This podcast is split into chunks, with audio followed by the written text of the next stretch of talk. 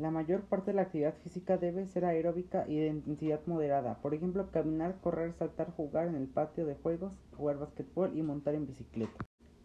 La actividad física reduce el riesgo de padecer enfermedades cardiovasculares, tensión arterial alta, cáncer de colon y diabetes.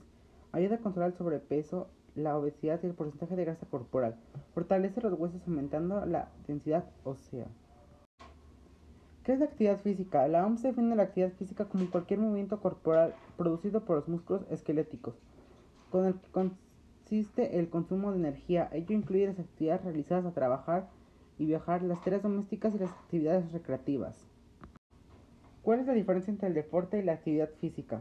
Por lo tanto, aquí hay una gran diferencia. El deporte lleva implícito a la mejora del rendimiento para alcanzar un objetivo en el menor tiempo posible y por el contrario la actividad física o la mejora de la salud se plantea en un largo espacio de tiempo. ¿Cómo te ayuda el deporte a mejorar tu mente? Practicar ejercicio regularmente mejora tu memoria y la habilidad de aprender cosas nuevas, pues incrementa la producción de células del hipocampo que son responsables de la memoria y del aprendizaje. ¿Cuáles son los tres tipos de actividad física principales? Físicas son las actividades aeróbicas, las actividades para el fortalecimiento de los músculos, las actividades para el fortalecimiento de los huesos y los estiramientos. ¿Qué pasa cuando haces ejercicio todos los días?